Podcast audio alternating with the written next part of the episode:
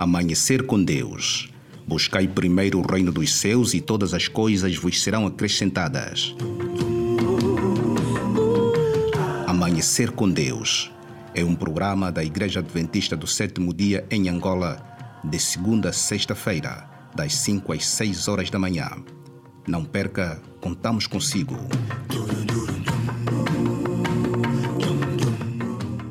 Amanhecer com Deus. Seja Ele o Senhor das nossas prioridades. Amanhecer com Deus. Abra o seu coração e deixa Deus falar.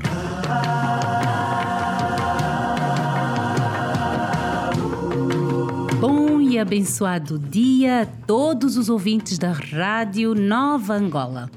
Este é o programa da Igreja Adventista do Sétimo Dia em Angola.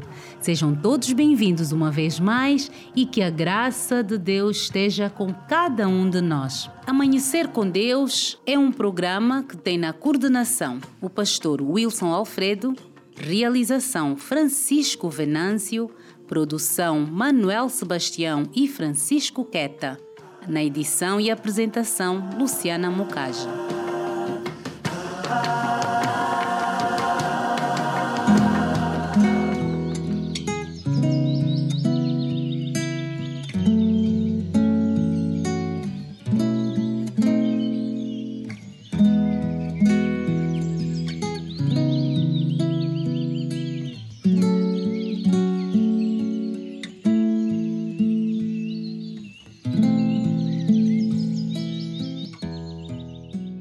Com Deus ao amanhecer.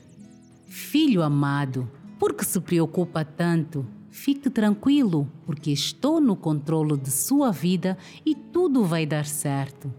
Quando você entrega sua vida, os seus problemas nas mãos de Deus, precisa sentir-se privilegiado por conhecer tão grande amor, dando graças a Deus, louvando-o, descansando e confiando nele. Você tem um pai e não precisa ficar preocupado. E se você entregou tudo nas mãos dele, não os tome de volta para si mesmo. Deixe nas mãos de Deus. E se está tudo nas mãos de Deus, ele está a cuidar de tudo para você, melhor do que ninguém. Aleluia! Esta é a confiança que temos ao nos aproximarmos de Deus.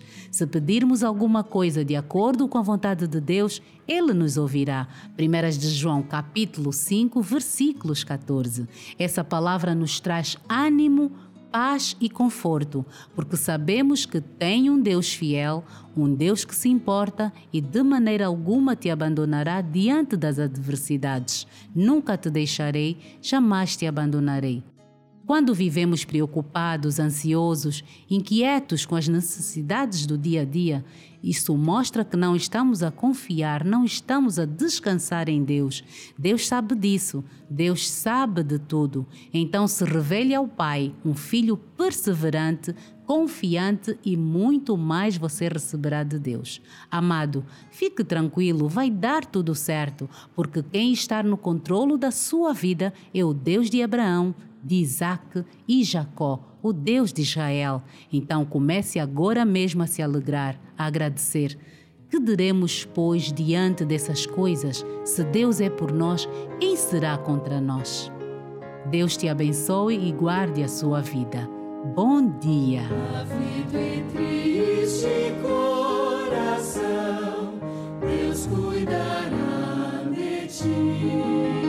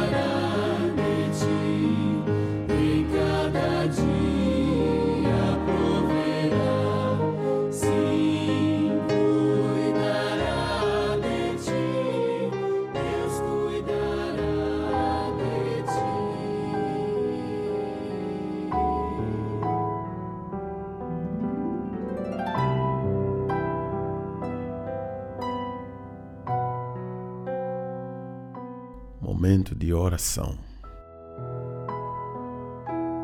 Soberano Deus, nos achegamos a Ti a essa hora porque dependemos de Ti e reconhecemos que sem Ti nosso futuro é incerto. Te buscamos nesse dia porque desejamos trilhar nos Seus passos. Queremos fazer a Sua vontade. A Sua vontade é melhor para as nossas vidas. Queremos nos dedicar nas Suas santas e divinas mãos, querido Pai, e dedicar também todas as pessoas que sofrem com problemas sociais, econômicos, físicos e espirituais. Abraça em Suas bondosas mãos todos os filhos que nada têm para comer, todos aqueles que não sabem como terminará esse dia.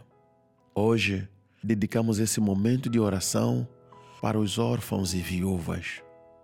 A Bíblia, a Sua palavra, em Salmos 68, verso 5, diz que o Senhor é o Pai dos órfãos, defensor das viúvas. Ainda em Jeremias 49, verso 11, o Senhor orienta: Deixa os teus órfãos eu mesmo cuidarei deles e protegerei de suas vidas. E as tuas viúvas confiem na minha pessoa. Para quem perdeu pai, meu Deus, ou perdeu a mãe, ou a ambos, rogamos que os visites, querido Pai. Que o teu Santo Espírito console o coração do abatido pela perda de um querido. Dê sustento a cada um desses seus filhos Visite também a viúva e o viúvo, aquele que perdeu o companheiro ou a companheira. Muitos desses dependiam do parceiro que já descansa. E com essa perda, muitos não sabem o que fazer. Eu ouro para colocar todos eles aos seus cuidados, para que o Senhor os acolha e lhes dê sustento. Por favor, meu Pai, Rogamos para que a sua graça se estenda para todos que sofrem pela partida prematura de um ente querido.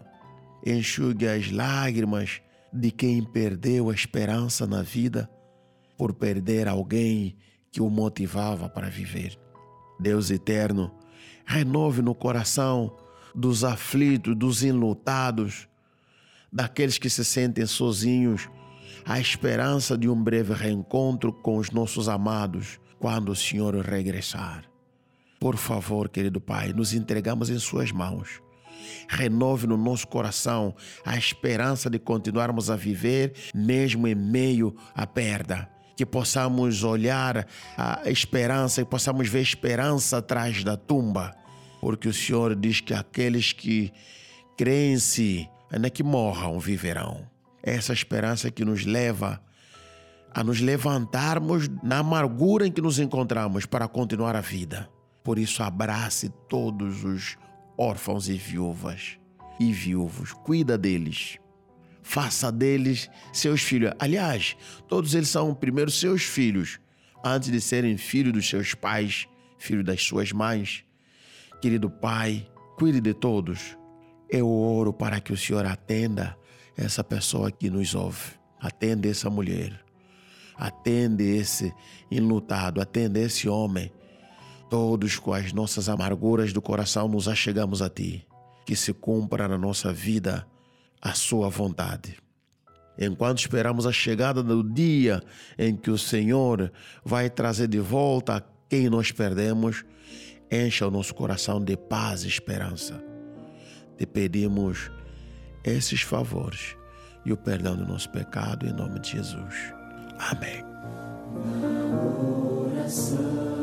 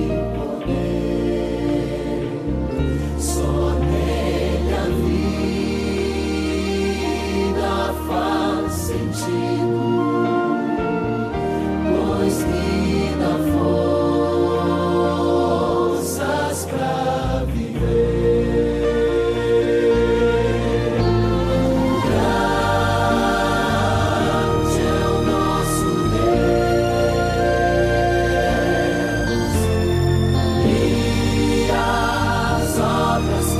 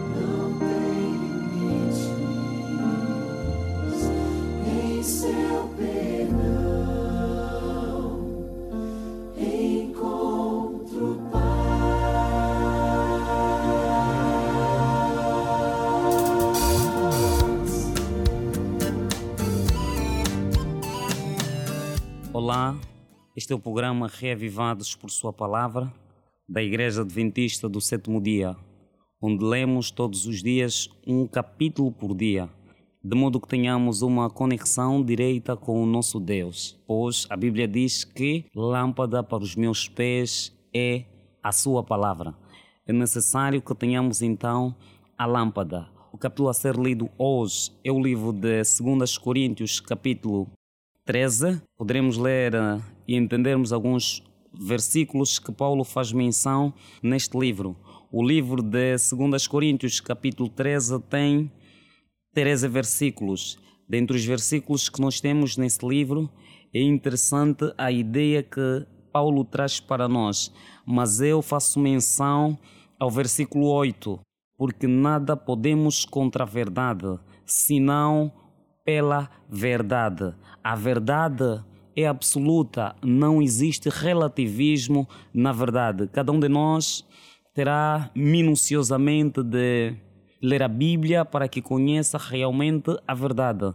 Pois Jesus, em Sua palavra, disse: Eu sou o caminho, a verdade e a vida. Foi apenas um respaldo daquilo que é o livro a ser lido hoje. Queremos pedir aos ouvintes de modo que possam dar sequência à leitura com toda a serenidade em casa. E posteriormente, amanhã, estaremos lendo o livro de Gálatas, capítulo 1 vamos discorrer e entendermos o que é que Paulo traz para nós no livro de Gálatas. Queremos desejar bênção esta manhã para todos nós que estamos ouvindo esta rádio. Este foi o programa Reavivados por Sua Palavra da Igreja Adventista do Sétimo Dia. Bênção para todos e bom dia laboral.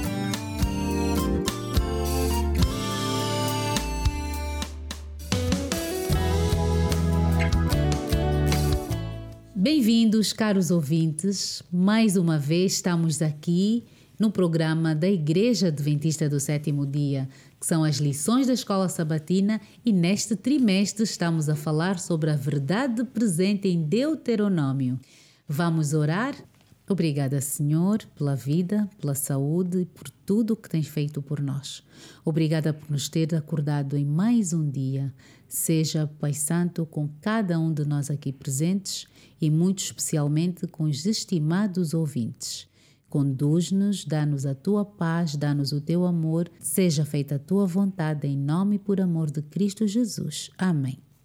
Bem-vindos, Pastor Wilson, Pastor Prazeres. Obrigado. Obrigado. Bom dia, irmã Lúcia. Bom, Bom dia também dia. ao querido ouvinte. Bom dia. Vamos então começar com um verso para memorizar. Estamos a falar da história da vida de Moisés, da nossa lição da escola sabatina, em que todos os adventistas a nível do mundo, a esta hora e na hora dos seus determinados países, estão a estudar.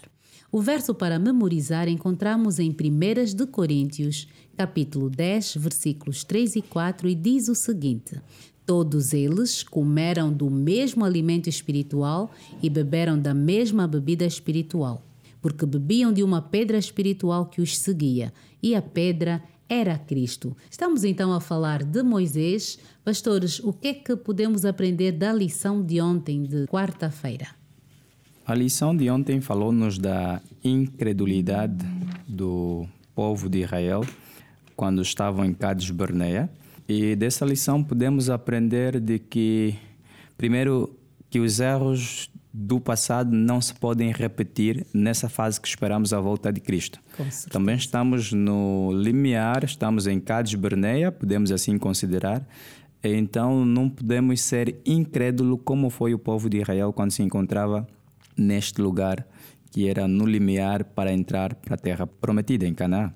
Canaã, esta Canaã celeste que todos nós ansiamos. Pastor Prazeres? Sim, e se eu pudesse resumir a lição de ontem em uma única frase, eu iria dizer as consequências da desconfiança, da falta de fé em Deus. Nós estamos nessa jornada para o céu e Deus requer de nós confiança e, acima de tudo, um relacionamento, né? porque confiança desenvolve-se quando nós nos relacionamos com Deus. É o relacionamento diário e nós estamos aqui então para ajudar neste relacionamento diário com o seu. A iniquidade dos amorreus é a nossa lição para hoje. Para situarmos os nossos ouvintes, quem foram os amorreus? Pastor Wilson? Os amorreus, se nós olharmos para o contexto bíblico e olharmos para aquilo que o livro de Deuteronômio faz menção, os amorreus eram povos como o povo de Israel, só que esses povos eram adversários do povo de Israel, não tinham os mesmos princípios que o povo de Israel, nem comungavam da mesma fé que o povo de Israel comungava. E a lição a falar da iniquidade dos amorreus está a trazer para nós aquilo que era o comportamento, a maneira de atuação que os amorreus eh, vinham, vinham tendo, a maneira como eles se comportavam e como eles vinham vivendo até nesta altura.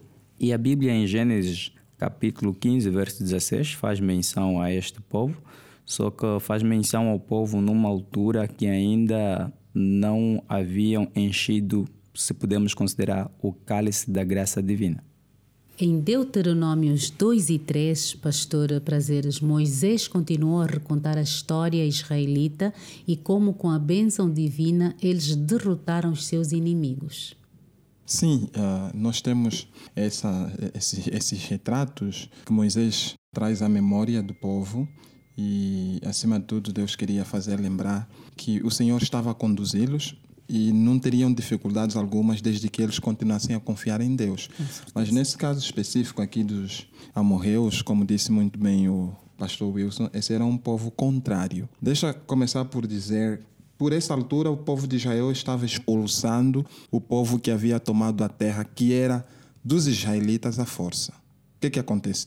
Há alguns séculos, Abraão, que era o avô desse povo israelita, havia comprado essa terra. Então, legalmente, essas terras pertenciam. certo. Israelita. Só que com a, a, ausência do povo israelita, porque eles estiveram 400 anos no Egito, no Egito. então esses povos aproveitaram-se desses lugares.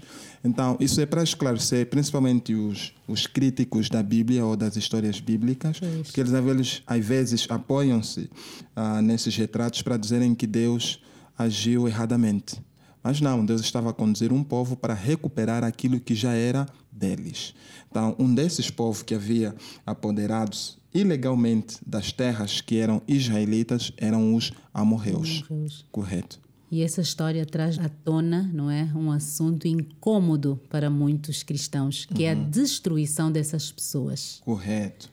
Correto. E nesse caso específico, ah, como disse muito bem o pastor Wilson, nessa altura de Deuteronômio, ah, o povo dos amorreus eh, já haviam atingido a taxa limite, ou o tempo de graça que Deus haveria, ou, tem concedido a todas as nações ou a todos os indivíduos. Mas, pastora, todos os indivíduos, incluindo uhum. mulheres e crianças, pereceram quando dessa ocupação, que era, né, como já disse o pastor Prazeres, a terra era deles.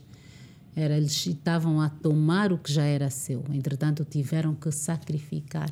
Exatamente tudo porque a educação começa na infância. Quando nós educamos os nossos filhos nós educamos-los com os nossos próprios princípios, com aquilo que nós achamos ser os nossos valores e a nossa cultura, se tivermos que ressaltar também o elemento cultural. Uhum. E nesse contexto, os amorreus não, não fugia à regra.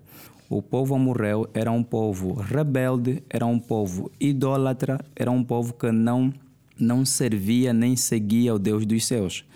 Então, os filhos dos amorreus, as crianças que nasciam nos lares dos amorreus, eram também desde terra idade educados nessa idolatria. E Deus pediu que exterminassem todos para que esse procedimento errado não tivesse sequência por meio dos seus filhos ou dos seus, dos seus netos. Por isso é que Deus pediu que não deixassem ninguém. E nós podemos ver pela história bíblica que sempre que Deus deu uma orientação ao povo e o povo não cumpriu, não obedeceu, uh, não destruíram todos, deixaram algumas pessoas, se calhar por afinidade e tudo mais, o povo depois colheu as consequências, porque as orientações de Deus são para serem cumpridas, independentemente se nos parecem serem boas ou não, desde o nosso ponto de vista. Mas quando Deus dá orientações, é porque, desde o ponto de vista de Deus, é a orientação mais correta, mais coerente e é para o nosso próprio benefício. É para o nosso próprio benefício. Isso faz-me lembrar, pastor, que durante os 40 anos, aqueles espias, tanto eles quanto o povo que desacreditou, acabaram por não entrar na terra prometida. Tiveram que perecer no deserto, obviamente, porque eles não acreditaram naquilo que o Senhor dizia. E se não acreditaram é porque não estavam conectados de facto com o Senhor. Estavam dentro do povo de Deus, o povo de Israel, mas esses não estavam conectados com Deus.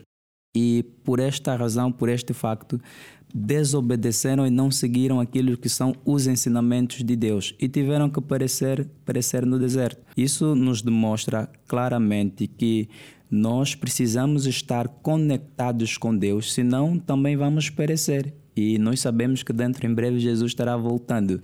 E do mesmo jeito que aconteceu com o povo de Israel, pode voltar a acontecer conosco se porventura nós não acreditamos nos factos bíblicos nem aquilo que são os ensinamentos de Deus e acharmos que nós podemos ser guiados com a nossa própria consciência e deixarmos Deus de lado. E ainda na, na mesma sequência, Sim, pastor. deixa eu dizer aqui que Deus não é o ser que orientou o povo e sem conversas e pronto, o povo de Israel chegava e destruía as nações. Não. No capítulo 20 de Deuteronômio, nos versos 10 até o verso 12, nós temos aqui uma instrução de como eles deveriam proceder com essas nações. Diz assim a palavra de Deus: Quando te aproximares de alguma cidade para pelejar contra ela, oferecer-lhes as a paz, se a resposta é de paz e te abrir as portas, todo o povo que nela se achar será sujeito a trabalhos forçados e te servirá. Ou seja, eles deverão, se eles ah, renderem-se, então pronto, eles deverão ser poupados. Contudo, o verso 2 diz assim: Porém, se ela não fizer paz contigo, mas te fizer guerra, então a sitiarás. Ou seja, a destruição viria apenas depois da rejeição desse convite de paz que o povo deveria estender às nações. É muito bom, é muito bom porque eu estava a pensar que não, não houvesse, não é? Esse- Este, esta, esta opção. Concordância, né? Havia Porque era- diplomacia também. Pois, afinal havia, Havia diplomacia. diplomacia. Se aquele povo não aceitasse a oferta, Uhum. então podiam ser destruídos e todos, até crianças, e mulheres. deixa, deixa lembrar que era algumas vezes, não era em todos os momentos. Porque quanto aos amorreus, pastor, Uhum. aqui diz que o cálice de Deus havia transbordado. E quando nós transbordamos a graça divina, então Deus faz o seu juízo. Certo. Pastora, Isso parece difícil, né? Mas ah, deixa eu dizer algo. é difícil, pastor, e desculpa, faz-me lembrar sobre quando você, né, eu desde menina que tenho medo do pecado contra o Espírito Santo, que é aquele pecado que acabou, não tem mais graça, não tem mais nada, porque ninguém é justo, não é? Mas temos esse pecado. Como é que funciona? Quando o cálice de Deus transborda. Sim, a, a Bíblia também fala-nos do pecado contra o Espírito Santo. De forma prática, nós conseguimos ver nessas nações que foram destruídas aqui. Mas, antes mesmo do, de pecarmos contra o Espírito Santo, esse pecado geralmente é antecedido por vários apelos da parte de Deus, Ok. no sentido de nós podermos ah, nos render à, à sua voz misericordiosa. Quando existe essa resistência da nossa parte, então o, o, o Espírito do Senhor afasta-se de nós. Ele afasta-se de nós. E é isso ali. ah, o pecado do Espírito Santo, ele é perigoso não porque Deus não pode perdoar. Ok? Não.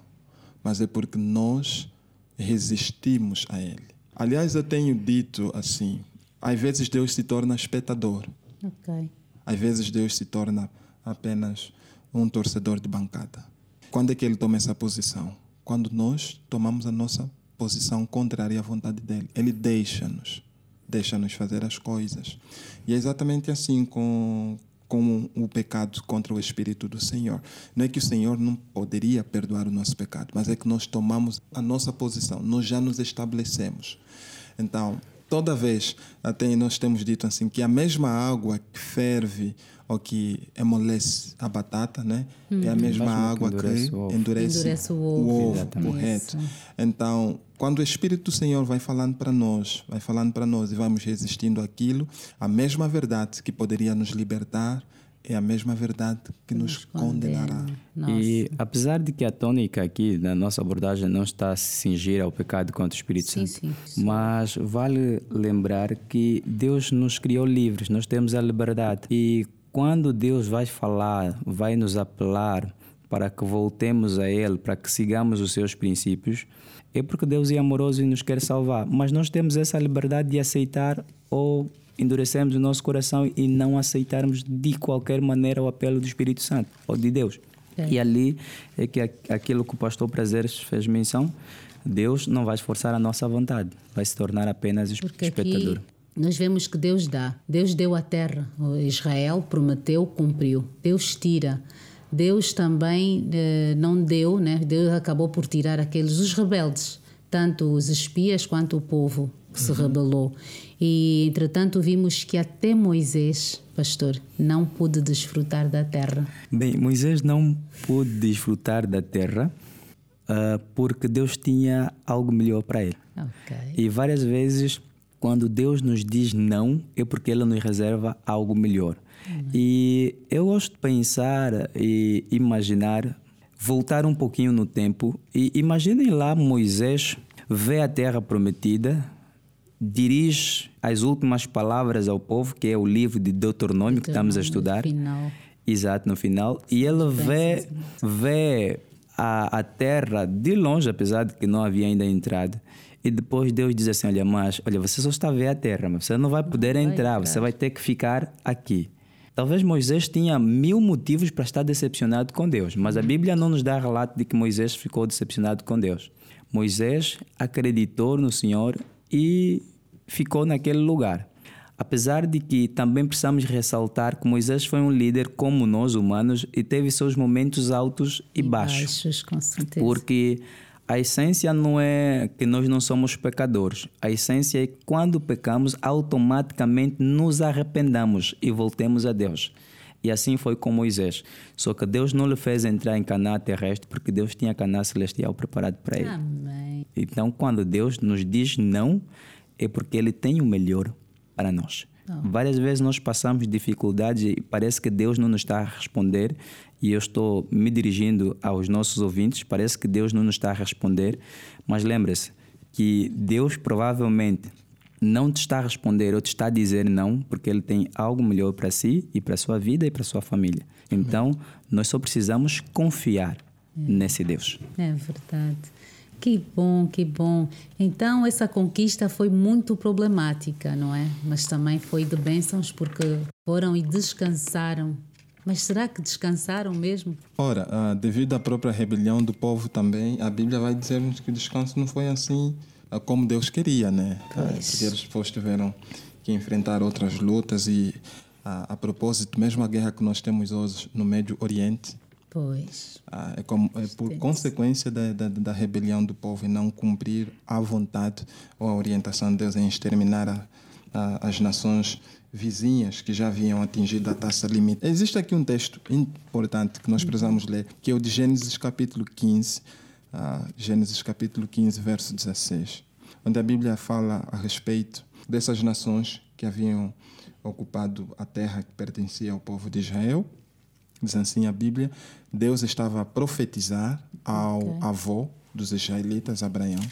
Gênesis 15, 16. Na quarta geração tornarão para aqui, porque não se encheu ainda a medida da iniquidade dos amorreus. Quando Deus estava fazer essa profecia, o povo dos amorreus não tinham ainda atingido ah, o limite da, Da graça, graça. da graça divina.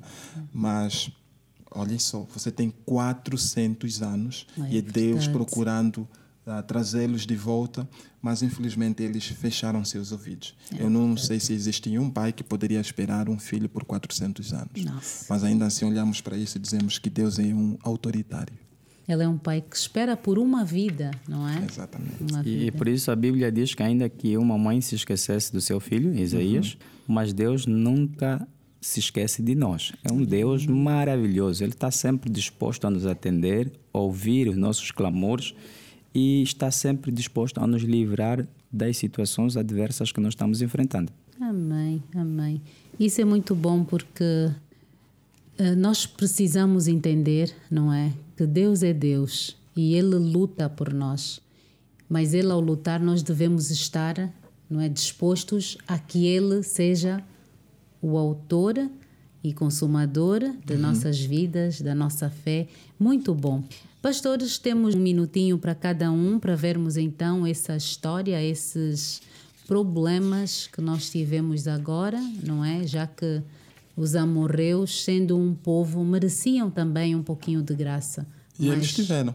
tiveram a graça porque vemos afinal em Gênesis 15, 16 que a taça ainda não estava cheia.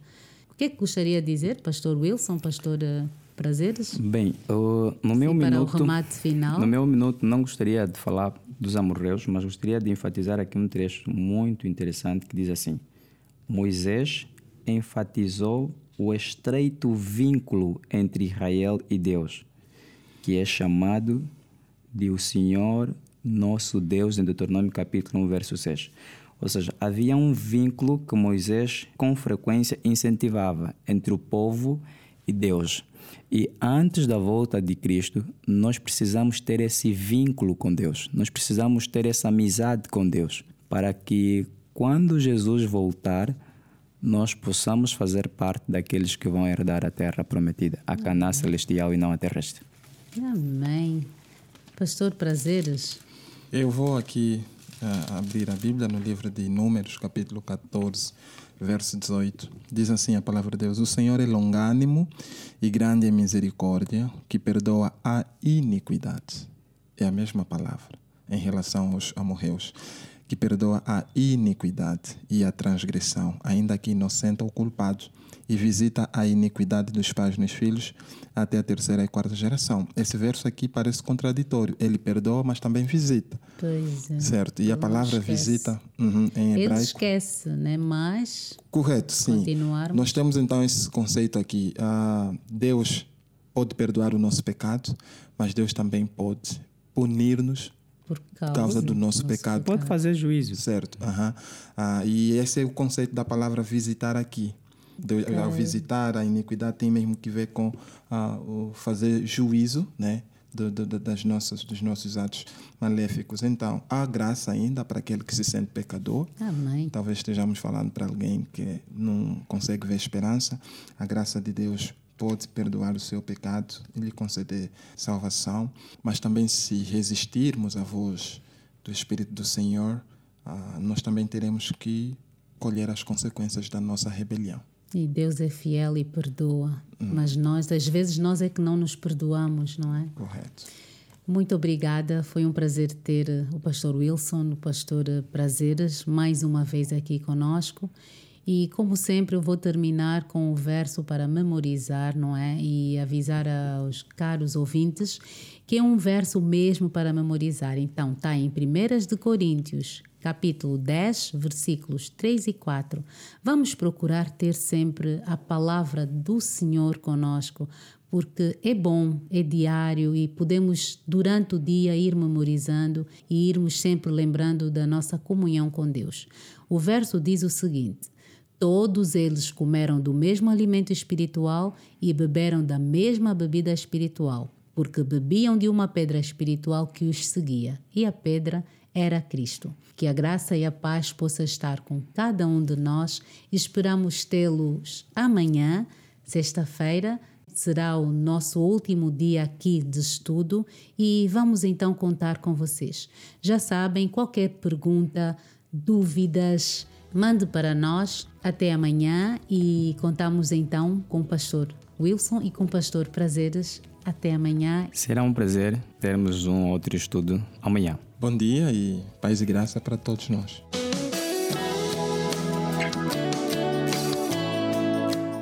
Chegou o momento de ouvir a palavra de Deus com o pastor Paulo Marcial. Queremos saudar a todos vós, queridos ouvintes que nos acompanham nesta manhã. É nossa honra e privilégio partilharmos convosco a palavra de Deus nesta manhã. Lhe convido para que antes de abrirmos a Bíblia, baixe o seu rosto e vamos falar com nosso Pai que está no céu. A ti toda honra e glória venha a ser dada, porque o Senhor é o Criador dos céus e da terra. Mais uma vez, vamos abrir a Sua palavra e queremos que, por intermédio do Espírito Santo, o Senhor nos faça compreender o seu propósito. No nome de Jesus, o nosso Salvador, nós oramos com fé. Amém. Mais uma vez, eu convido o caro ouvinte a abrir a sua Bíblia, a palavra de Deus, no livro de Mateus, capítulo 4. Vamos ler a partir do versículo 1 até o versículo 11. Eu tomo a leitura a partir do versículo 1. Então foi Jesus conduzido pelo Espírito ao deserto, para ser tentado pelo diabo. E, tendo jejuado quarenta dias e quarenta noites, ele teve fome. E chegando-se a ele, o tentador disse: se tu és o Filho de Deus, manda que estas pedras se tornem pães. Mas ele respondendo disse: Está escrito: Nem só de pão viverá o homem, mas de toda a palavra que procede da boca de Deus.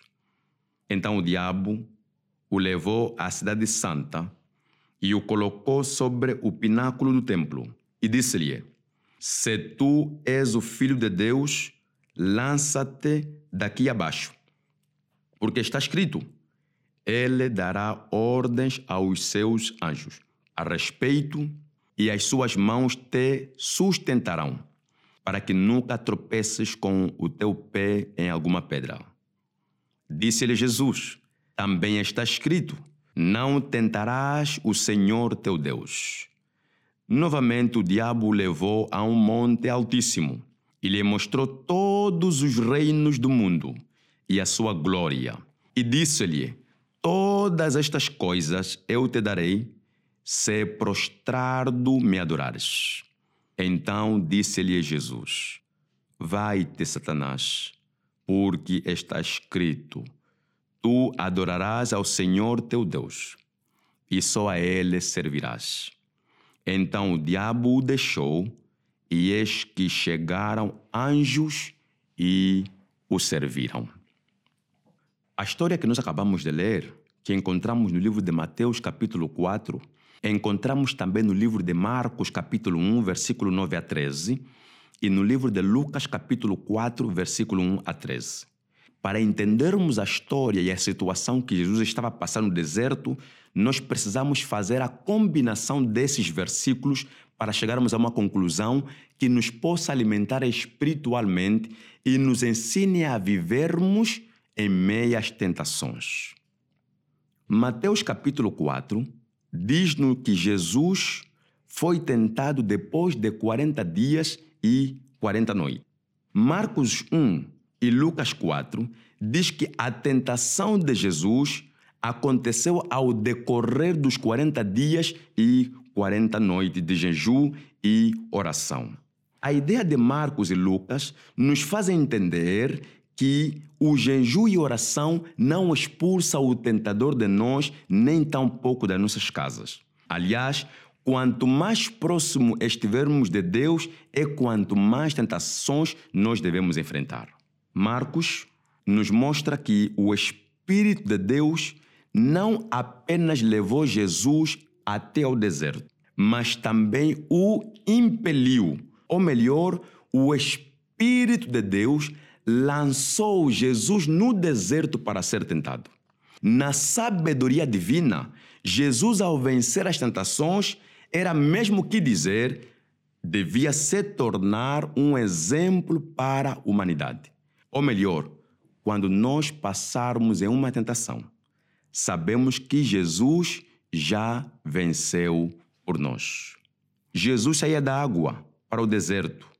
Na água, Deus já havia dito para Jesus: Tu és meu filho amado. Quando Jesus chega no deserto e depara-se com o diabo, o diabo contradiz a afirmação que Deus havia dito ao seu filho. E ele diz: Se tu és filho de Deus, transforma estas pedras em paz. Jesus sabia que o Pai já havia lhe dito que ele é filho de Deus. Não tinha por que duvidar da frase que o seu pai havia pronunciado quando ele foi batizado. Importa realçarmos aqui ao caro ouvinte que és filho de Deus. És filha de Deus. Qualquer outra palavra que o inimigo colocar na sua mente de que o diabo não lhe ouve, ou melhor, de que Deus não lhe ouve, de que Deus não se importa consigo, é um engano. Você é filha de Deus. Você é filho de Deus. E Deus se importa consigo, como se importa com qualquer outro filho seu que vive nesta terra. O diabo, quando vai para Jesus, ele faz três tentações e eu classifico essas tentações como a tentação biológica, a tentação religiosa e a tentação política. A primeira tentação é a tentação biológica, uma tentação física, tem a ver com alimentação. O diabo diz para Jesus: se és filho de Deus, transforme estas pedras em pães. O diabo queria apanhar Jesus pela boca, mas Jesus o apanhou pela palavra. Às vezes, o diabo tenta-nos em nossa parte mais fraca. Às vezes, queremos conseguir um emprego dos nossos sonhos. E em função desse emprego, criamos o desejo de abandonar a Deus. Às vezes, é a questão do dinheiro ou qualquer outra coisa que nos afasta de Deus. Lhe quero dizer, querido ouvinte, não troque o reino de Deus com algo passageiro. Não troque a palavra de Deus pelo estômago. Enfrente essa tentação. Busque a orientação de Deus. A segunda tentação é a tentação religiosa. O diabo pede a adoração de Jesus. Diz que me ajoelhe e adore. A terceira tentação é a tentação política. O mundo pertence a Deus. É Deus que criou o mundo. O livro de Gênesis, capítulo 1, é claro. Diz que no princípio criou Deus os céus e a terra. Mas quando o diabo vem até Jesus, diz que tudo que eu tenho posso lhe dar se somente me prostrares e adorares. O diabo queria passar a ordem, o governo a Jesus, o governo que já pertencia ao próprio Deus e continua a pertencer. Jesus diz para Satanás: Vai-te, Satanás, porque somente a Deus tu deves adorar. Somente a Deus tu deves servir. A ideia que queremos passar aqui nesta manhã é quais foram os passos que Jesus usou para enfrentar a tentação? Quais foram os princípios que ele seguiu? para que se tornasse um homem exemplar para nós. E do texto que nós acabamos de ler, que é Mateus capítulo 4, do versículo 1 ao versículo 11, nós encontramos quatro princípios essenciais que fizeram com que Jesus se tornasse a pessoa que foi quando esteve nessa terra. E se nós seguirmos os seus passos, nos tornaremos também vitoriosos. Primeiro princípio, encontramos no versículo 1 do capítulo 4 de Mateus. A Bíblia diz: Então foi Jesus conduzido pelo Espírito Santo. No capítulo 3 de Mateus, Jesus é batizado. Ao sair das águas, o Espírito Santo desceu sobre ele em forma de pomba. O Espírito não o abandonou. Que implica dizer que o primeiro requisito que fez com que Jesus tivesse sucesso quando a tentação veio contra ele era estar sempre com o Espírito Santo. Jesus tinha uma vida cheia do Espírito Santo. O segundo requisito é que para Jesus tornar-se vencedor é porque ele tinha intimidade com Deus. A Bíblia diz: ele jejuou 40 dias e 40 noites. Encontramos esta lição no versículo 2. O terceiro elemento, Jesus tinha a Bíblia na mente, a Bíblia no coração e a Bíblia nos lábios. O versículo 4 diz o seguinte: E ele respondendo disse: Está escrito. No versículo 7, Jesus também disse: Está escrito. No versículo 10, Jesus voltou a dizer: Está escrito. Ou melhor, Jesus conhecia a palavra. E quando conhecemos a palavra, conseguimos combater contra o diabo. Ele tinha vida cheia do Espírito Santo. Ele tinha intimidade com Deus. E ele tinha a Bíblia na mente, a Bíblia no coração e a Bíblia nos lábios. O quarto elemento, Jesus resistiu ao diabo. Disse: Vai-te, Satanás. Jesus não teve muita conversa com o diabo. Às vezes, nós temos tido muita conversa com o enganador. Ou talvez ficamos muito tempo no local da tentação. Precisamos nos distanciar. Precisamos deixar os preceitos diabólicos. Precisamos abandonar o local da tentação e o próprio tentador para que nos tornemos vencedores. O livro de Marcos diz que quando Jesus disse a Satanás, vai Satanás, diz o escritor que Satanás ausentou-se até a um tempo oportuno. Ou melhor, Satanás abandonou Jesus no deserto, mas continuou a tentar Jesus durante todo o seu ministério. No capítulo 6 de João, por exemplo, quando o povo decide fazer Jesus o rei deste mundo, Jesus fugiu.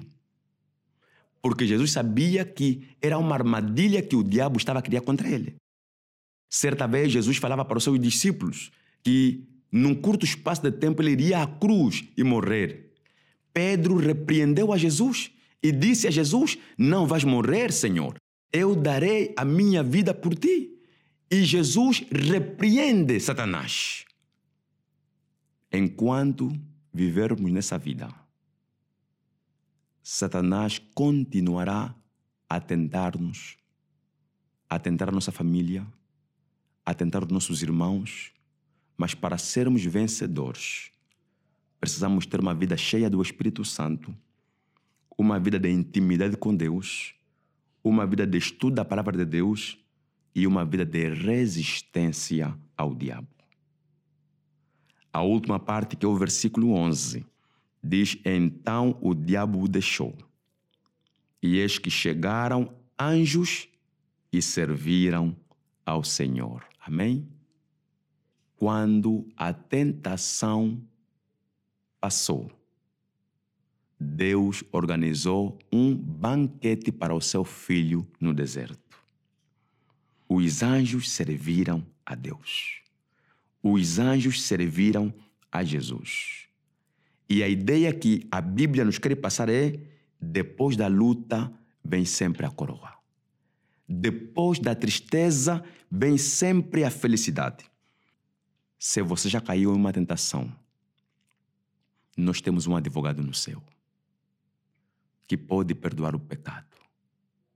Mas enquanto ouvires essa palavra, saiba que precisamos resistir à tentação. Quando resistimos à tentação, nós conservamos a nossa vida espiritual, nós também glorificamos a Deus. Nós honramos a Deus. O livro de Hebreus, capítulo 2, versículo 17 até 18, diz que aquele que nos criou, que é Deus, está sempre pronto para nos ajudar em momento de tentação, para nos dar força, para nos encorajar, para nos manter firme a não cairmos nas tentações e astúcias diabólicas ou armadilhas do diabo que tem colocado no nosso caminho. O Senhor está pronto a lhe ajudar. O Senhor está pronto a lhe conduzir. O Senhor está pronto a fazer de você um vencedor. Nós não vencemos como Jesus venceu. Nós vencemos porque Jesus venceu por nós. É por essa razão que ele diz: No mundo tereis aflições, mas tendem bom ânimo, porque eu venci o mundo. Que o Senhor lhe possa acompanhar, que o Senhor lhe possa dar força, para que te tornes vencedor sobre todas as tentações que vier no seu caminho. Que Ele lhe dê a paz. Por agora, eu lhe convido a mais uma vez orarmos a Deus e buscarmos força para os momentos difíceis que estamos e que estaremos a enfrentar. Eterno Deus, Senhor que enviou seu Filho Jesus na terra, lhe pedimos que nos dê a força, que nos livre das, das tentações, que nos acompanhe e venha aceitar, restaurar nossas vidas, para que em momento de tentação, possamos nos lembrar que o Senhor venceu por nós e lutaremos pelo seu poder para também nos tornarmos vencedores. Rogamos nesta manhã, no nome do seu Filho Jesus Cristo. Amém. A paz do Senhor esteja com todos vós e nos encontraremos no momento oportuno, se Deus quiser. Para quem um dia foi ninguém Pra quem cansou de tanta dor, pra quem não viu e creu, pra quem orou sem o meu rosto enxergar, pra quem sonhou viver no céu, chorou, mas nunca desistiu. Quem desejou rever cheios de vida e amor. Hoje eu cumpro a promessa, hoje meu reino lhes dou. Entre meus filhos queridos, este é meu lar de amor pela eternidade. Com vocês estarei. E cada vez que sorrirei, para todos sempre, enfim, vão se lembrar. Vale a pena esperar.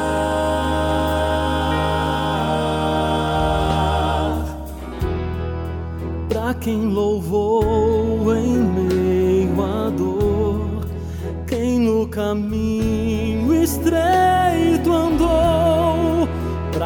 tomou a cruz e me seguiu, para quem me fez o seu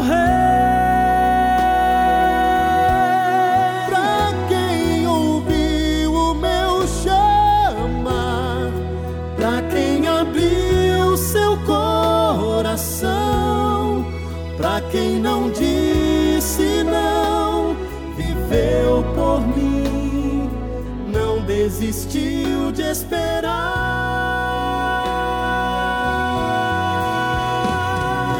Hoje eu cumpro a promessa. Hoje meu reino lhes dou. Entrem meus filhos queridos. Este é meu lar de amor.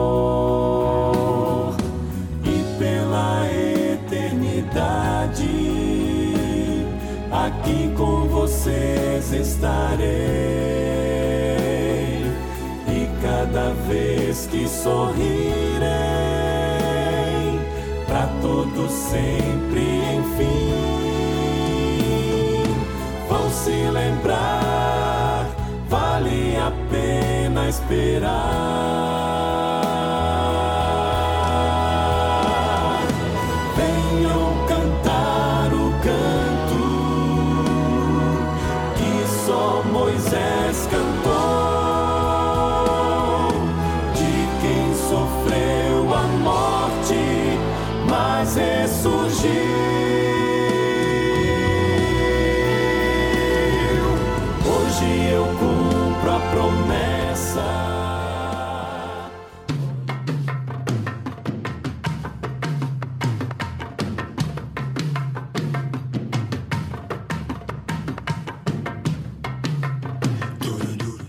Amanhecer com Deus. Buscai primeiro o reino dos céus e todas as coisas vos serão acrescentadas. Amanhecer com Deus é um programa da Igreja Adventista do Sétimo Dia em Angola, de segunda a sexta-feira, das 5 às 6 horas da manhã. Não perca, contamos consigo.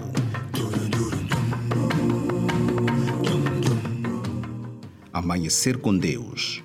Seja Ele o Senhor das nossas prioridades. Amanhecer com Deus. Abra o seu coração e deixa Deus falar.